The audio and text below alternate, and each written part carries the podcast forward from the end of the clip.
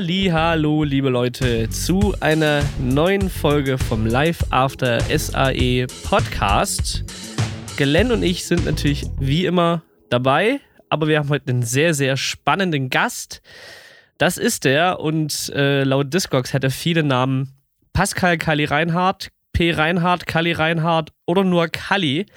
Wir haben vorher besprochen, ich darf dich Kali nennen. Kali, grüß dich. Einen wunderschönen guten Tag. Ja, du darfst mich so nennen. ähm, ja, das mit den vielen Namen. Ich habe leider den Moment irgendwie verpasst, vor Jahren mir einen coolen, coolen Producer-Namen zu geben. Und jetzt ist es halt so, wie es ist. Ich finde Kali cool. Das sticht heraus.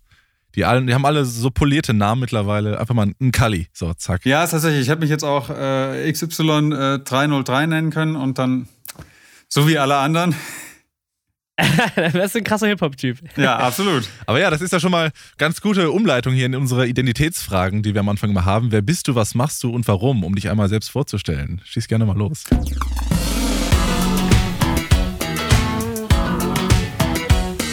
Also ich bin Kali, Reinhard P., Reinhard Pascal, Kali, Reinhard, Kali.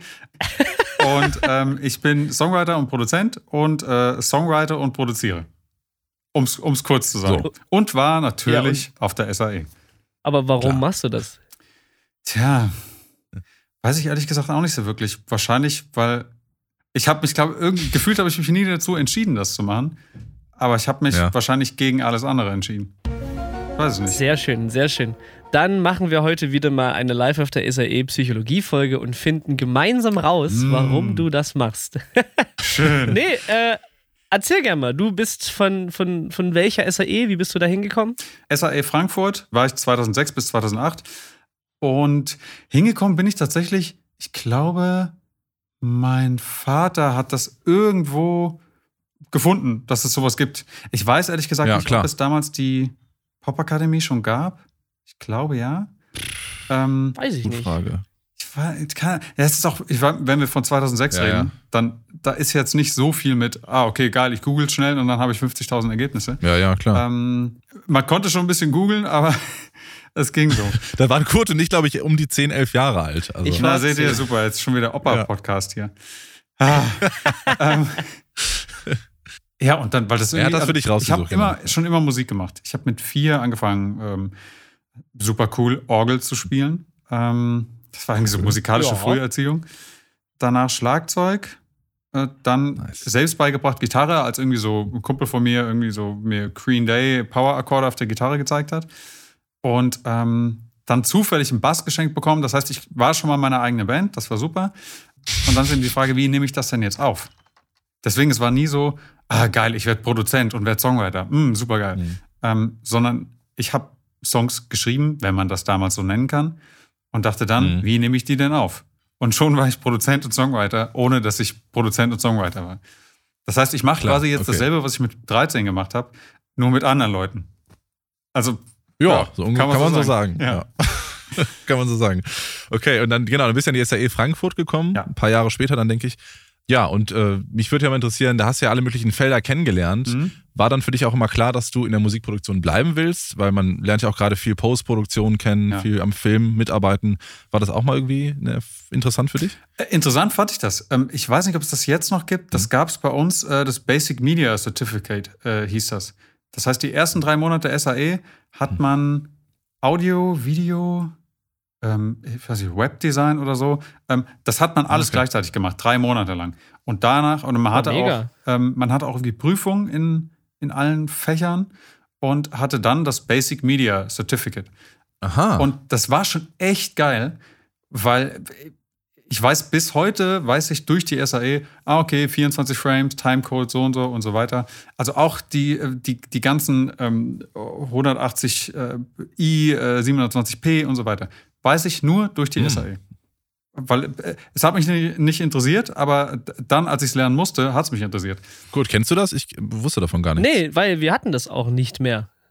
Wir hatten das auch nicht mehr. Das gibt es leider nicht mehr, aber das, das, ist eigentlich schade, dass es das nicht mehr gibt. Wahrscheinlich hat man sich irgendwie spezialisieren wollen, keine Ahnung. Aber cool, dass es das gab. Nach drei Monaten hat man das Basic Media Certificate und hat dann quasi alles mal so ein bisschen gelernt. Aber das ich, ich war nur wegen Musikproduktion da und äh, wollte auch jetzt nicht ernsthaft was anderes machen. War aber super geil, alles andere mal zu sehen. Sehr, sehr, sehr, sehr cool, sehr, sehr cool. Also hast du ja natürlich die volle Breitseite sicher mitgenommen, wie alle anderen auch. Ja. Aber viele sagen ja nach der SAE, äh, sie wollen irgendwie in die Musik gehen und äh, viele haben in ihrer Instagram-Bio stehen, diesen äh, Producer und dies und das. Du kannst das nun wirklich, wirklich von dir behaupten, weil du, kann man mal sagen, schaut sich alle an auf Instagram, kommt in die Show Notes, äh, deine Credits sind wirklich beeindruckend. Du hast wirklich wahnsinnig viel gemacht. Auch so viel, dass wir gesagt haben, wir können das nur. Das, du hast so viel gemacht, dass Glenn und ich schon gesagt haben, wir können das nur oberflächlich behandeln, weil sonst ist der Podcast sechs Stunden lang. Ja. Gerade deutscher Markt, deutscher Markt, ja, kann man dazu auch sagen. Ist halt irgendwie abgedeckt schon. Wie, ähm, wie kommt man dahin? Was, ja, wie fängt man da an? Also, wir können ja mal darüber, vielleicht kleinteiliger, aus der SAE, wie bist du rausgegangen? Was waren so deine ersten Gigs? Vielleicht können wir das äh, von da aus das, aufräumen. Das Wichtigste, ich weiß nicht, ob das heute noch so ist, aber das Wichtigste zu damals ähm, wäre die Antwort, mit Diplom bin ich rausgegangen. Weil das war damals die mhm. Ausnahme. Ähm, ich weiß, dass bei uns, wir waren 24, ich glaube, ein Abschluss, mhm. also geschafft mit Diplom, haben es sechs. Ähm, Ach, krass. Keine Ahnung, ob es, wie, wie, sich das geändert hat, aber es war damals auch echt, wenn du halt einfach die, diese, die Schlussprüfung, du hast mittendrin immer Prüfung und auch äh, dann Schlussprüfung. Mhm. Wenn du das nicht schaffst, dann hast du einfach kein Diplom. Und es war halt echt nicht so easy.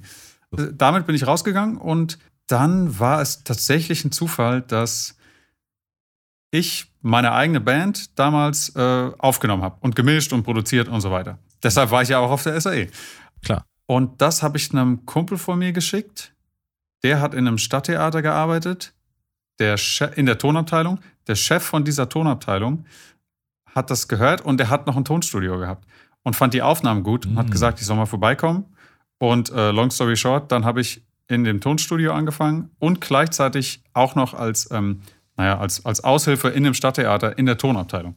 Ja. Und ähm, Ach, hatte dann quasi, ja, was heißt quasi, dann hatte dann meinen ersten Job in dem Studio und da in diesem Theater.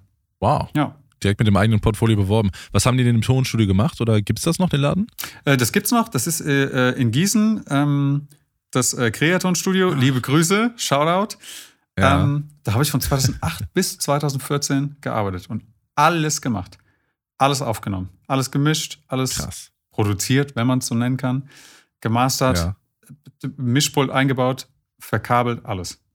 Haben die dich auch direkt mischen lassen? Ist ja oft so, dass dann äh, der Inhaber das nochmal selber macht und man eher zuarbeitet. Ähm, ich habe von Anfang an alles alleine gemacht. Ähm, so ein bisschen aus dem Grund, dass der Inhaber war, wow.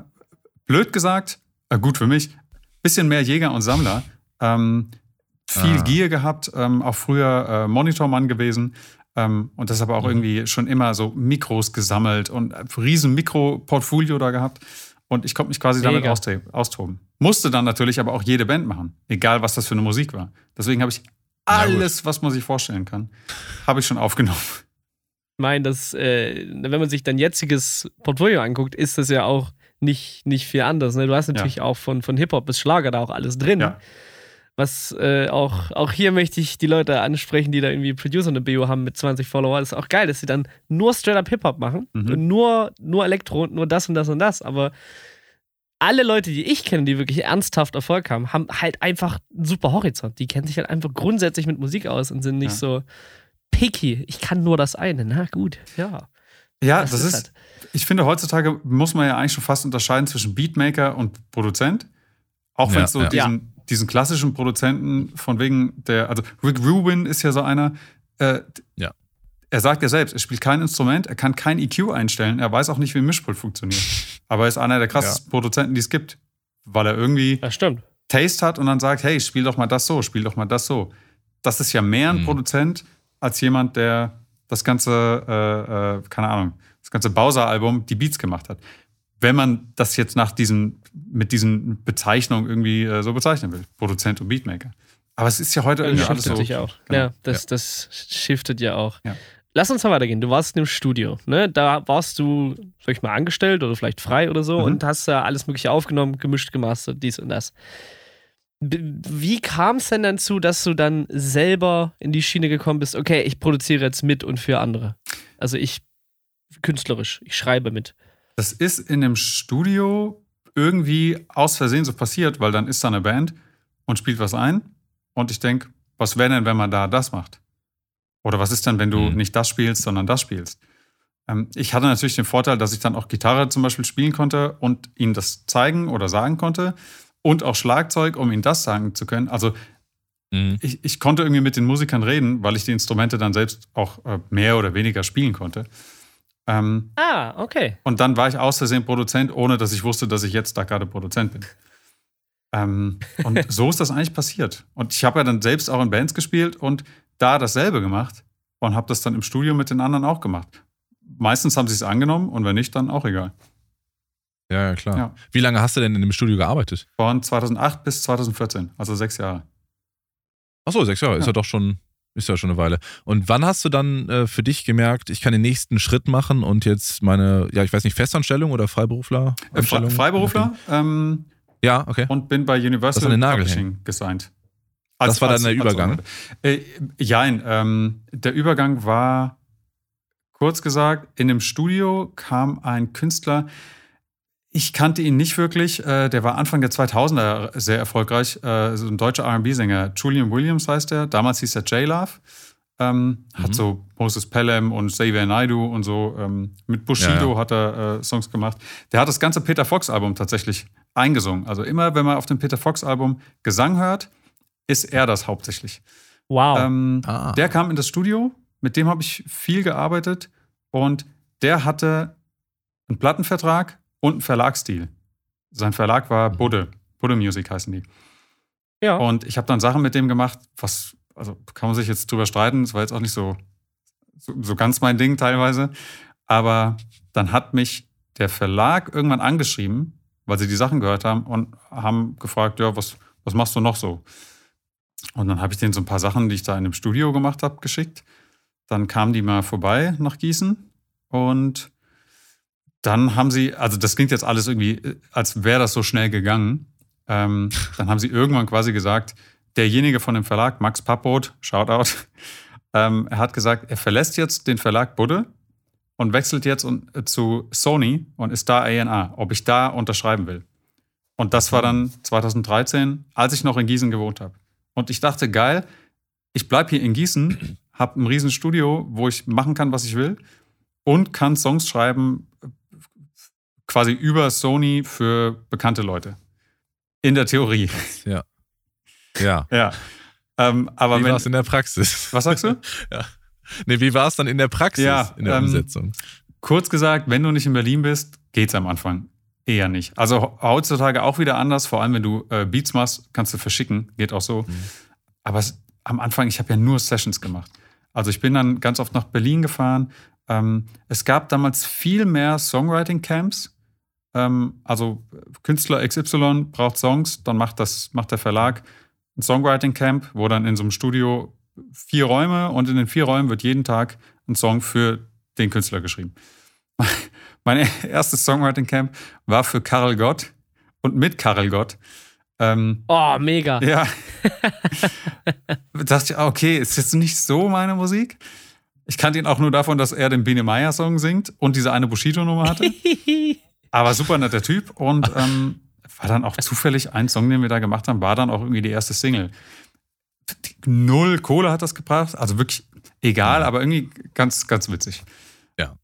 Und dann habe ich echt schon gemerkt, ja, okay, entweder muss ich jetzt die ganze Zeit nach Berlin fahren oder ich ziehe jetzt einfach hin. Und bin dann nach einem Jahr hingezogen, habe mich aber erstmal, ähm, weil ich ja, ich habe einen Vorschuss bekommen, kann ich auch gerne drüber reden, äh, 15.000 Euro mhm. Vorschuss von dem Verlag Vorschuss heißt, ich kriege 15.000 mhm. Euro, bin drei Jahre lang ähm, unter Vertrag und alles, was ich an GEMA verdienen würde, also alles, was meine Songs verdient, verdienen, geht an Sony, ja. bis die ihre 15.000 Euro wieder haben. Und alles darüber Aha. hinaus, das bekomme ich dann. Okay. Das ist wie, wow. wie jeder Vorschuss. Wenn du ein Buch schreibst, kriegst du auch einen Vorschuss. Ist genau dasselbe. Und klar. ja, na klar. Ja, genau. Na klar. Ähm, und das heißt aber auch, das ist ja quasi dann 15.000 Euro, das ist ein Gehalt für drei Jahre. Und Mhm. Drei Jahre lang ja, ja. mit 15.000 Euro kommst du nicht weit. Das klingt nämlich, das ist nämlich so ein Ding auch in ja. der Produzentenwelt. Das klingt im ersten Mal, boah, da kriegt irgendwie 15.000, 20.000 Euro Vorschuss und denkst ja. ja, aber guck mal, wie lang. Ja, auf, Schau mal, wie lang. Ja, mindestens auf drei Jahre. Also gut, es kann ja, ja sein, du äh, hast äh, am zweiten Tag schreibst du einen Riesenhit und dann hast du sofort alles darüber hinaus, kriegst du auch. Aber das ist halt selten Klar. der Fall. Ich habe nach drei Jahren, hatte ich die 15.000 Euro hatte ich nicht drin. Das heißt, ich habe drei Jahre lang geschrieben, gemacht, gemacht, gemacht. Es kamen auch Songs raus, mhm.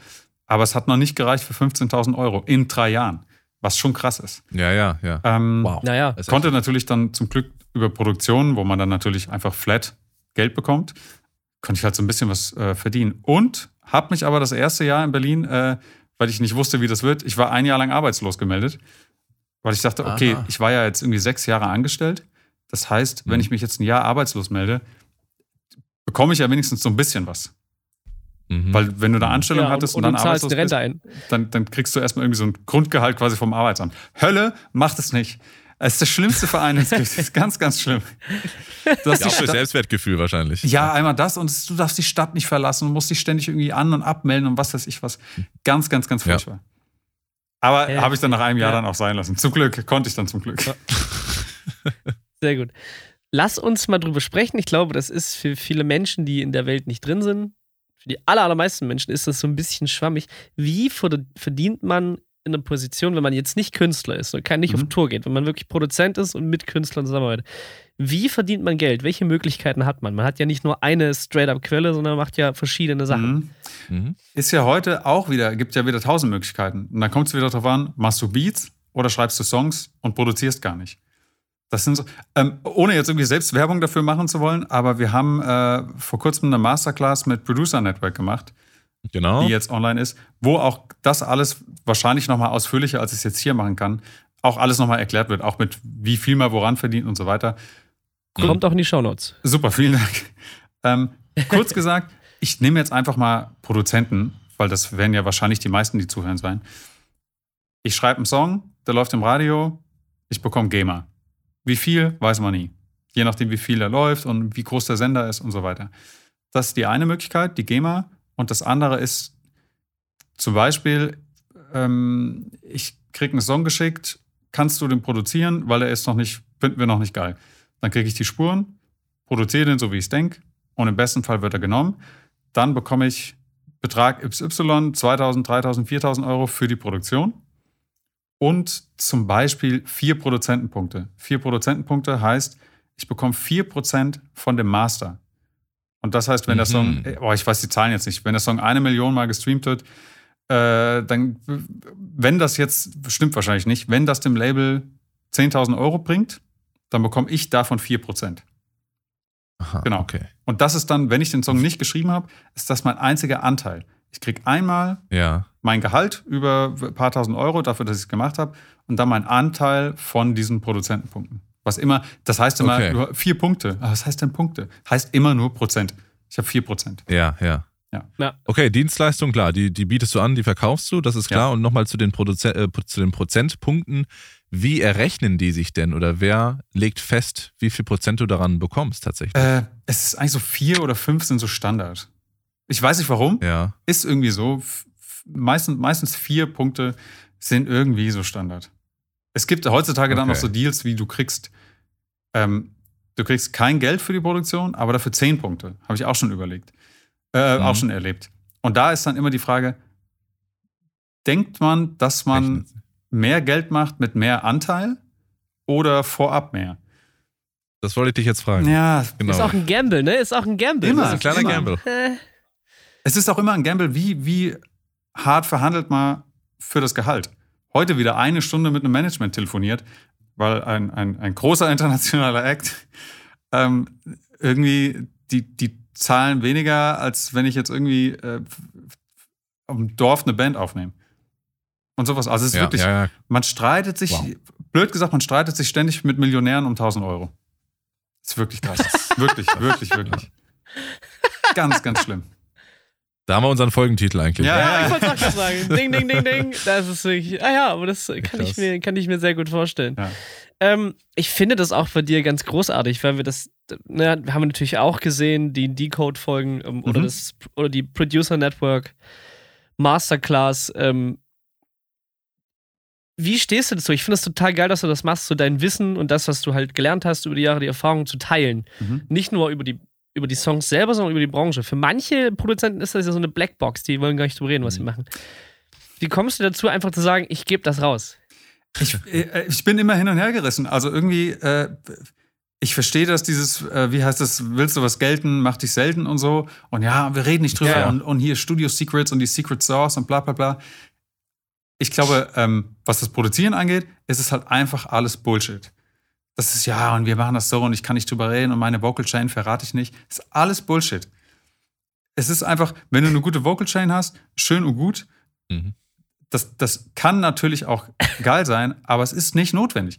Ich finde, das ist immer das Problem, dass Leute, die wenig Ahnung davon haben, die am Anfang stehen, die lesen das und denken, ah, okay, ich brauche auf jeden Fall äh, ein Neumann-Mikro und ein Neve Preamp und das kostet alles mhm. irgendwie 6000 Euro. Okay, darauf spare ich jetzt und dann haben sie irgendwann ein Neumann-Mikro geht das und schon. denken, hä, aber wieso ja, und, klingt das denn scheiße? Und dann werde ich reich.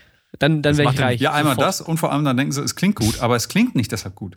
Wenn ich jetzt ja, ja. Nico Santos oder Lena oder Contra K mit einem Neumann-Mikro aufnehme und nichts mache, klingt es, also natürlich klingt es nicht scheiße, aber es klingt, wenn ich das so lassen würde, natürlich völlig, völlig falsch.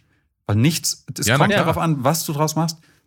Und die erfolgreichsten. Und noch dazu, das macht den Song ja nicht besser. Oder nee, das genau. Arrangement. Genau. Das, ne? Und vor allem, es ja. liegt halt auch erstmal ja. an der Stimme. Also, was vor dem Mikro passiert, ist das Wichtigste.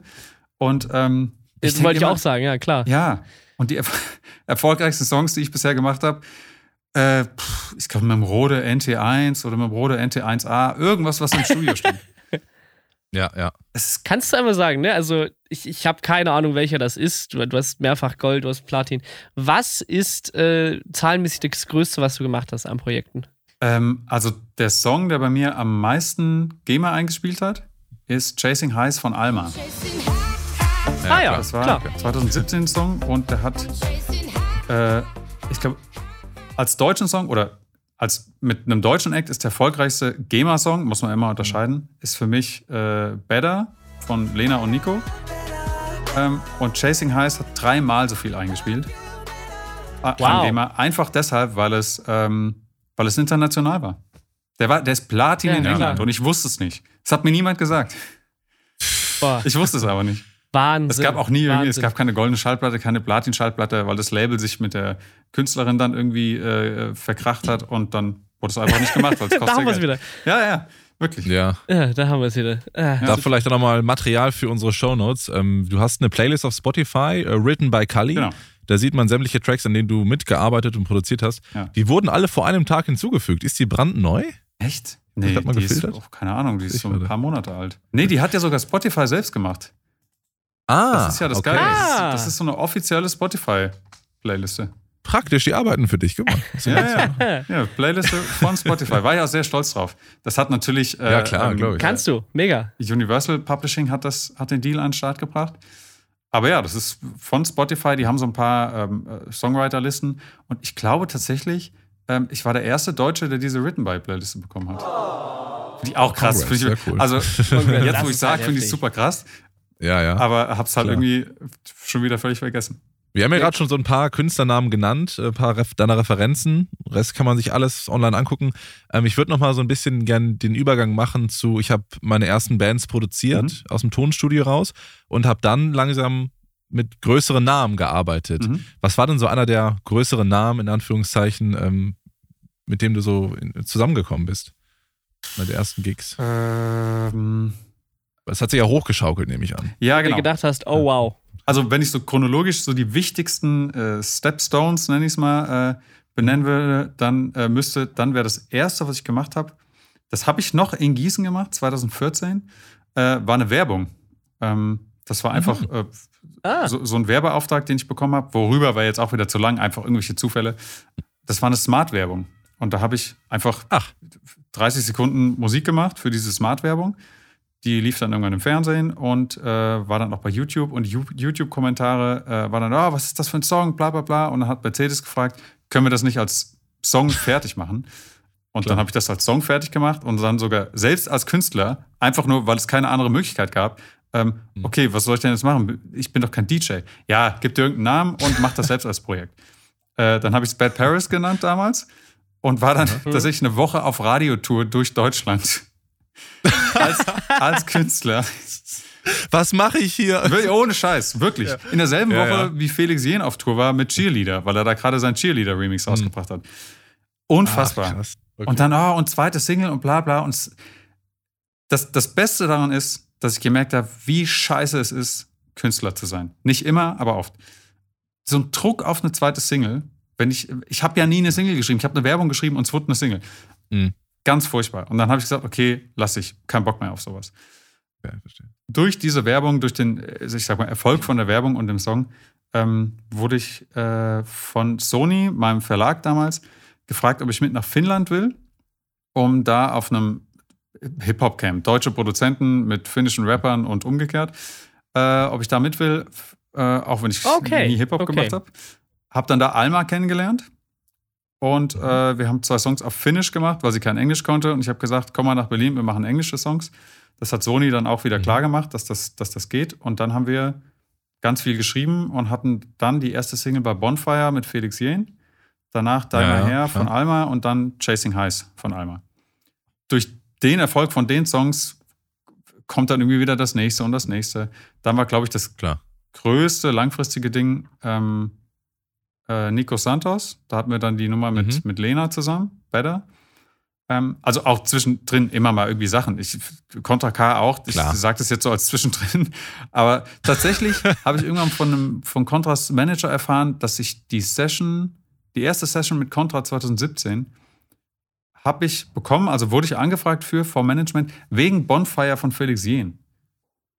Irgendwie den Zusammenhang habe ich auch nicht verstanden. Contra meinte auch am Ich wollte gerade sagen, das ist jetzt stilistisch ja, ja nicht besonders nah. Macht, macht überhaupt keinen Sinn. Ähm, und Contra, Contra meinte auch am ersten Tag im Studio abends, als dann, als wir den ersten Song hatten und das gut, gut lief, meinte er auch, ey, ich wusste auch nicht, machen wir jetzt hier Deep House oder was? Ähm, mhm. Weil er nicht wusste, warum ich da bin. Ich wusste nicht, warum ich da bin.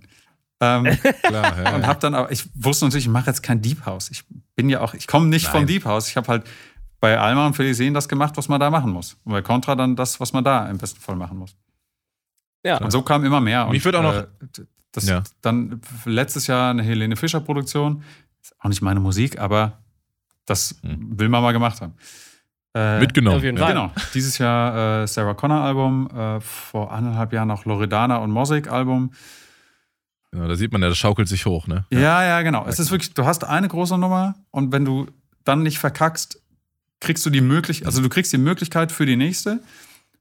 Und wenn das klappt, kriegst du immer wieder die Möglichkeit für die nächste. Also du musst dich immer noch beweisen. Klar. Es ist jetzt nicht so, dass ich schreibe ab ja. jetzt nur noch Scheiße und es läuft im Radio. Also gut, es mhm. ist Geschmackssache.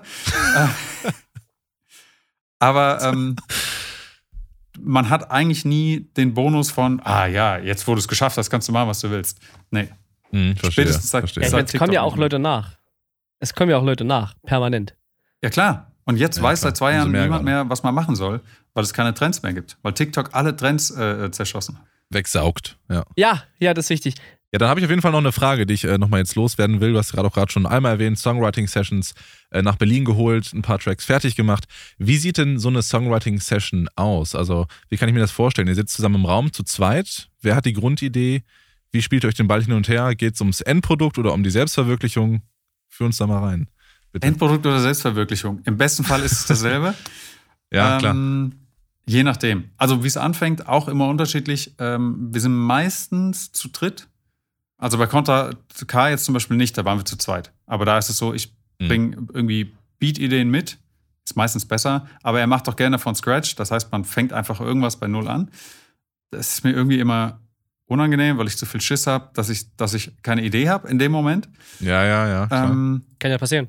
Und dann entsteht so der Beat und äh, er schreibt dann den kompletten Text auf. Er ist auch super schnell, von daher, wir treffen uns um elf, der Song ist um sechs fertig und fertig aufgenommen. Wow. Ja, ja, es ist wirklich, er ist echt schnell und ähm, zum Glück durch, durch, die, durch die lange Übung bin ich dann auch schnell genug, um da hinterherzukommen, dass dann abends alles fertig ist. Vor allem, wenn es kein fertiger Beat ist, den man vorher gebaut hat. Fun Fact zu der Session, bei der Session zu Diamanten von Contra K. Ich glaube, Raff war noch dabei, also Raff Kamora. Der hat auch das Album Executive produziert. Er war mit dabei und äh, Yoshi. Yoshi Mixu, nee, Mixu, Yoshi Mitsu, ach fuck, äh, der Rapper Yoshi, nicht, nicht der, nicht äh, Yoshi Mixu von Mixu McCloud, der mal Yoshi Mixu hieß. Ja. Der war auch noch dabei und wir haben gerade Diamanten gemacht. Den Beat hatte ich auch dann von Scratch gemacht in der Session und da gibt es diese eine. Flötenmelodie bei Diamanten was so die Hauptmelodie von dem Song ist. ich hatte gerade einen Kopfhörer auf und habe das gemacht und zwar mir zu peinlich, das vor allen vorzuspielen, weil ich dachte, die finden das zu albern, die Melodie. und habe dann, dann ist immer der Trick, Kopfhörer ab, Volume ganz runter, dann einfach Play gedrückt und dann so langsam Volume hochgedreht, damit die so langsam was hören und ich nicht sage, hey, hört mal hier, sondern die haben halt irgendwie gerade geredet und ich habe so langsam hochgedreht und dann sagt einer, hey, was ist das denn? Das ist nice. Und Smart. dann, dann habe ich sie yes. laut gemacht. ja, das ist meine Flöte, klar. ja, ja, ja. Und äh, genau, so gibt es einmal die Sessions und ich sag mal, die eher Songwriting-mäßigen Sessions, nicht die, die Hip-Hop-Sessions. Da sind wir zu dritt. Äh, ich mache ganz viel mit Joe, äh, Joe Walter und dann eben Künstler oder Künstlerin. Und meistens bringe ich, versuche ich mindestens ein, zwei, drei Ideen mitzubringen. Einfach Klavier oder Gitarre und irgendeine Melodieidee mhm. oder nur ein mhm. Und manchmal hat Joe auch einfach Text und Akkorde und Melodie schon mitgebracht. Und das heißt, es gibt eigentlich keinen, wir machen so oder so. Manchmal, ja, ja. manchmal kommt es auch vor, wie, lass mal so einen Song machen. Und dann fängt okay. man an, so einen Song zu machen, weil am Ende wird es eh wieder was anderes. Aber dann hilft es irgendwie okay. kurz der Inspiration. Also es gibt echt alles. Aber ich will immer Ideen mitbringen. Weil du gerade von Ideen sprichst und Songs, ne? Das ist natürlich auch wahrscheinlich oft eine Misconception, dass irgendwie alles, was man hat, rauskommt. Wie viele Songs hast du so in den letzten sechs Jahren gemacht? Auch mit Herzblut wahrscheinlich, die nie irgendwo erscheinen werden. Also ich glaube, ich sage immer, 95% schmeißt man Müll und ich glaube, so ist es auch. Wow. Ich habe jetzt, ich schreibe tatsächlich gar nicht so, so, so viele Songs wie jetzt Leute, die nur Songwriter sind, weil ich natürlich mhm. auch echt immer viel Zeit mit Produktion dann ähm, gezwungenermaßen äh, ähm, mit zu tun habe. Aber einfach von dem, was man macht, auch von den Produktionen, sagen wir mal 90 Prozent ist für, für, die Mülltonne. Nicht beim Deutschrap. Das ist das Krasse. Ich glaube, ich habe mit Contra K ah. insgesamt, keine Ahnung, 20 Songs gemacht und davon mhm. sind wahrscheinlich 15, 16 rausgekommen. Nee, dann wären es zu viel. Ich habe 15 gemacht und 12 sind rausgekommen. So. Wow. Ja, ja, okay. Das ist krass. Das ist ja eine gute Statistik. Ja, weil da wird okay. irgendwie, weil in der Session, wenn er den Beat fühlt, dann fühlt er ihn auch und dann wird das auch fertig mhm. gemacht und er entscheidet dann, ob der drauf ist. Und dann ist er drauf. Und bei anderen Sessions ist es so, ja, dann macht man das und dann ist es fertig und dann produziert man nochmal und dann schreibt man vielleicht nochmal was um und dann sagt dann das Label sagt dann das und der Manager sagt das und die Freundin hat aber das gesagt und so weiter mhm. und so mhm. fort. Ähm, ah, ja, und dann klar. und dann kommt aber noch ein Fremdsong äh, und dann also von jemand anderem geschrieben und dann wird klar. der Song die Single und dann wird der andere weggeschmissen und das Album wird dann verschoben und bla bla. Also es ist wirklich ja ja ja ja okay. ganz ganz viel für die Mülltonne. Na gut. Spannend, spannend. Ja. Erstmal für die Mülltonne. Also du weißt ja nie, Erstmal. auf was genau. Wir haben nämlich jetzt gerade das aktuelle war, wir haben 2019 zu dritten Song geschrieben. Äh, Joe, äh, Robin Kubert, auch ein Songwriter und ich. Für niemanden. Einfach so, ah, lass mal treffen und irgendwas machen. Mhm. Ähm, ist jetzt die aktuelle Tokyo Hotel Single geworden. Ach, stimmt, habe ich gesehen, ja. Ja, ja. Und lag halt einfach drei Jahre rum. Bis äh, Vanessa, ja, die ist A&R bei Buddha Music, die dachte irgendwann, ah ja, hm, passt doch irgendwie zu Tokyo Hotel. Und hat es den geschickt Krass. und dann hat es gepasst. Also geht ja, alles. Stimmt. Sagen wir zu Kann den neuen Tokyo Hotel. Genau. Zu Tokyo Hotel 1.1. So. Genau, genau. ja. Wenn wir mal in die Zukunft gucken, wir haben äh, im Vorgespräch äh, ganz kurz drüber gequatscht. Du sitzt gerade in einem neuen Studio, das so halbfertig ist. Ja, ähm, genau. Was steht denn demnächst bei dir an? Also Studiobau offensichtlich. Ähm, auch ein paar Produktionen vielleicht schon da drin? Genau, äh, Studiobau, ja, äh, Produktion hier drin hoffentlich bald. Ähm, die nächste, die ansteht, ist äh, eine Lea-Produktion. Ah ja, klar. Ähm, dann ich glaube, eine Produktion habe ich sonst erstmal nicht in Aussicht. Das ist meistens auch echt immer so kurzfristiges Zeug. Und ähm, jetzt kurz vor Weihnachten sind sowieso alle schon halb tot. Von daher, äh, es passiert jetzt dieses Jahr auch nichts mehr. Schön, okay. Ja. ja, ist auch mal ein guter Ausblick. Okay, okay. Ja. Hast du denn, wir gehen langsam auf Richtung Ende des Podcasts, mhm. so, hast du denn noch eine gute Fail-Story für uns? Schon mal Mikro Mikro oh. umgekippt oder so. Irgendwas richtig herrlich falsch gemacht mit einem schönen großen Künstler. Ähm, mir ist, glaube ich, mit einem großen Künstler zum Glück noch nichts passiert. Ah, äh, aber weil ich eben sechs Jahre in diesem Studio lange genug gelernt habe. Also das ist echt, das sehe ich immer bei jüngeren äh, oder ich sag mal unerfahrenen Produzenten, habe im Alter gar nichts zu tun. Ähm, der klassische Fehler. Sängerin, Sänger hat einen Kopfhörer auf und du stellst dann das Interface ein. Mach ja. das, bevor die Leute den Kopfhörer aufhaben. Oder dreh den Kopfhörer runter. So Sachen, tausendmal erlebt. Sängerin ja, Alma, Alma damals steht mhm. in der Booth äh, und ich war mit anderen Produzenten im Studio.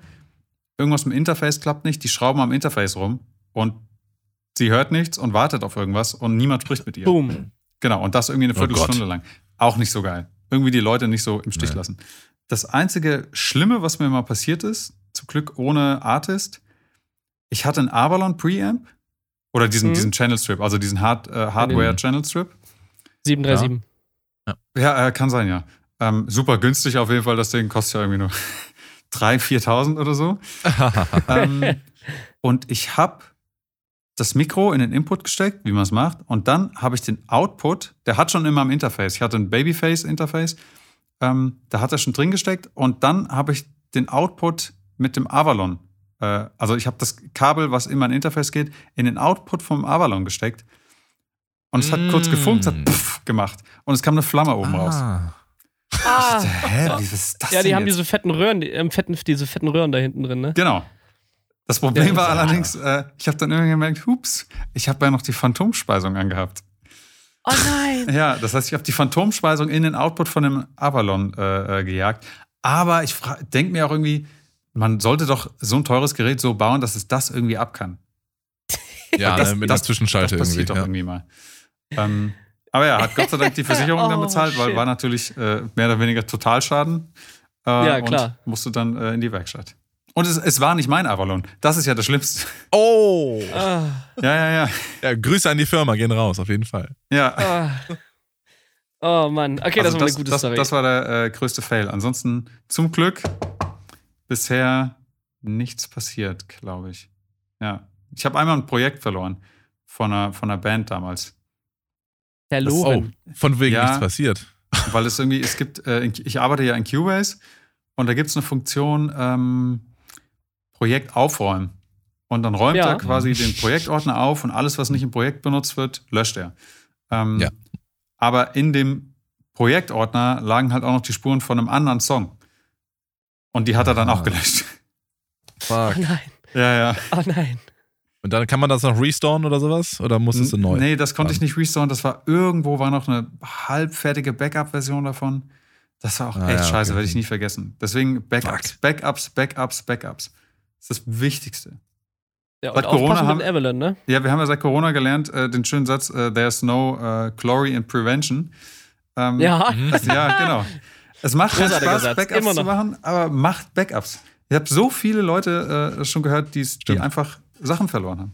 Sag doch, ich glaube, ja. entweder Kanye West oder Kendrick Lamar hat mal erzählt, er hat äh, drei fertige Alben verloren.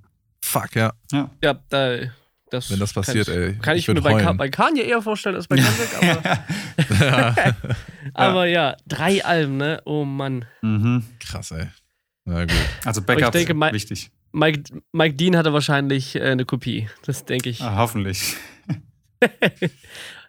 Yes. Okay. Ja, wie sieht's aus? Ähm, wie kann man dich kontaktieren oder könnte ich vielleicht sogar auch Künstler kontaktieren? Äh, wie, wie bist du da zu erreichen? Äh, eigentlich alles über Instagram. Also ich gucke da immer, meine E-Mail-Adresse steht auch bei Instagram, dass man mir schreiben kann. Ich höre auch, ich sage auch immer, ich höre alles an. Äh, ich versuche hinterherzukommen. Das Message-System bei Instagram ist ja eine Katastrophe. Ähm, ja. Deswegen irgendwie, manchmal sind diese äh, nicht die verborgenen Nachrichten, sondern die Nachrichtenanfragen. Ich kriege die nicht mehr mhm. angezeigt als Push-up, äh, als äh, ähm, ähm, Push-Benachrichtigung. Guck aber immer wieder rein und äh, es ist letztens, vor ein paar Monaten ist es tatsächlich passiert, ich habe was bekommen, fand das ganz gut, waren keine Hip-Hop-Beats, sondern so, ich sag mal, poppigere Instrumentals, aber jetzt nicht irgendwie so Schlager-Pop. Fand mhm. das ganz gut, habe es mir als Lesezeichen gespeichert, war ein paar Wochen später mit Nico Santos im Studio, lief nicht, hatten keine guten Ideen. In dem Moment schreibt mir dieser Typ wieder bei Instagram, schickt mir einen neuen Dropbox-Link mhm. mit Songs von ihm oder Beats von ihm. Wow. Und dann ist mir der alte Link eingefallen, den ich mal als Lesezeichen gesetzt habe. Hab das kurz angemacht. Nico fand so geil, dass wir in zehn Minuten einen Song draufgeschrieben haben. Ja. Wow. Was ein also, Zufall. Kann passieren. Glück kann gehabt. wirklich passieren. Und da ist echt, wie immer, also jetzt Connections hin und her. Wenn das Zeug gut ist, dann, dann kriegt man das ja, auch klar. an die Leute. Es, die meisten, die meisten Produzenten und Songwriter und wer auch immer und Labels und alle, jeder will doch the next thing irgendwie entdecken ähm, ja. und sucht nach neuen Leuten. Also wenn da geiles Zeug dabei ist, natürlich ist es scheißegal, von wem das mhm. kommt. Wenn du 50 Follower hast und geile Sachen machst, ist es besser, als wenn du 10.000 Follower hast und geile Sachen machst. Weil dann ist es irgendwie so, ja, okay, kennt eh schon jeder und da sind schon 10 Manager dran. Verstehe, verstehe. Ja, ja ist richtig. Ja, okay, super. Also wieder Sehr long gut. story short, äh, bei Instagram kann man mir Sachen schicken. Ja, lass mal ein Follow da. Ich sehe gerade, äh, du hast ja nur 3900 Follower. Ich finde, da geht auf jeden Fall mehr. Ja, finde ich auch. Könnte mehr sein, ohne Scheiß. Aber immerhin das schöne blaue Sternchen. Das Wichtigste. Ja, ja klar. Deswegen ja, da das, muss auch mehr ran. Der klar. schwarze Gürtel von Instagram, er hat ihn ja, ganz schon mal genau. sehr gut. Ey, das ist halt das Problem mit den Followern, wenn du kein Deutschrap machst. Du kriegst ja. als Produzent Follower, wenn du Rap machst. Sonst nicht. Mhm. Ja. ja. Weil das finde ich auch das, das Geile am Deutschrap, dass die, also ich meine, alleine schon, dass oft in den Titeln, also bei YouTube zum Beispiel, ähm, Prod bei wem auch immer steht. Super krass. Das ist ungehört im Pop. Da ist es immer noch, ja, hey, hallo Leute, ich habe einen Song geschrieben. Ja, da stehen exakt. keine Songwriter, keine Produzenten, kein niemand steht da drin. Nein, musst du selber googeln. Ja, es ist, ist irgendwie auch so, Hip-Hop ist, Hip-Hop ist dann irgendwie doch auch die Jugendkultur geworden. So. Wenn ja. du einfach schaust, was da, was da an, an, an Klickzahlen, was an Followship und so, was einfach dahinter steht, das ist schon, ja. ist schon irgendwie was anderes. Ja, ja. Und auch geil, dass sie halt einfach schon immer, ähm, dass die Produzenten da so wichtig waren. Voll. Krass. Mhm, stimmt. Die sind ja auch Stars, ne? Also teilweise Absolut. auch genau, so, so, so, ein Metro Boomin oder sowas, das ist ein Star. So, ohne ja. Frage. Ja, klar. Mega. Okay. Dann, ähm, ich glaube, du hast schon, ich würde dich normalerweise nach einem Tipp fragen, aber du hast schon sehr, sehr viele Tipps dagelassen. Hast du noch irgendeine Idee, was man auch so Nie von Neumann habe ich gelernt, sonst bist du kein Produzent. Ist das richtig? genau. ihr müsst unbedingt, also ihr müsst, geht zu Thomann und äh, geht dann zu Mikros, Großmannband-Mikrofone, äh, Mikrofone, dann einfach auf Preis absteigen und kauft das, was ganz oben ist. Sonst funktioniert das nicht. Keine Chance. Und dann bist du reich. Dann bist du reich, aber. Ja, erstmal bist du arm, aber dann kannst du, dann klingt alles super geil und dann bist du danach reich. Alles klar, danke. Ich glaube, das ist mein liebster Podcast-Tipp, den wir jetzt hatten. ja, ja, ja, Finde ich gut. Muss ja schnell ein paar ja, Affiliate-Links irgendwie organisieren von Thomann. Oh ja, Wirklich stimmt, wahr. stimmt, Wirklich stimmt. Wahr. Yes, ich glaube, dann haben wir erstmal alles gesagt, was wir hier äh, sagen wollen, oder? Auf jeden Fall. Also, ich, ich, ich stehe immer zur Verfügung. Sagen kann ich ja, Wir holen dich auf jeden Fall nochmal rein. Dann laden wir dich schon mal ein, vielleicht in einem Jahr oder so. Sehr gut. Würden wir uns freuen, wenn du nochmal wiederkommst. Da gibt es sicher viele neue Sachen und bei dir viele neue, neue Singles und Alben. Na, hoffentlich. Und ich weiß es immer nie. Das ist das Schwierige. Auf jeden ja, Fall. Ich bin der Optimist bei dir, das wird. Hört euch die Playlist an, äh, Links in den Show Notes. Da hört ihr alle Produktionen von Kali. Und äh, wir hören uns, Überleitung, in 14 Tagen wieder zur nächsten Podcast-Folge. Jawohl. Alles klar. Vielen Dank und bis dahin. Ciao. Ich danke euch. Ciao.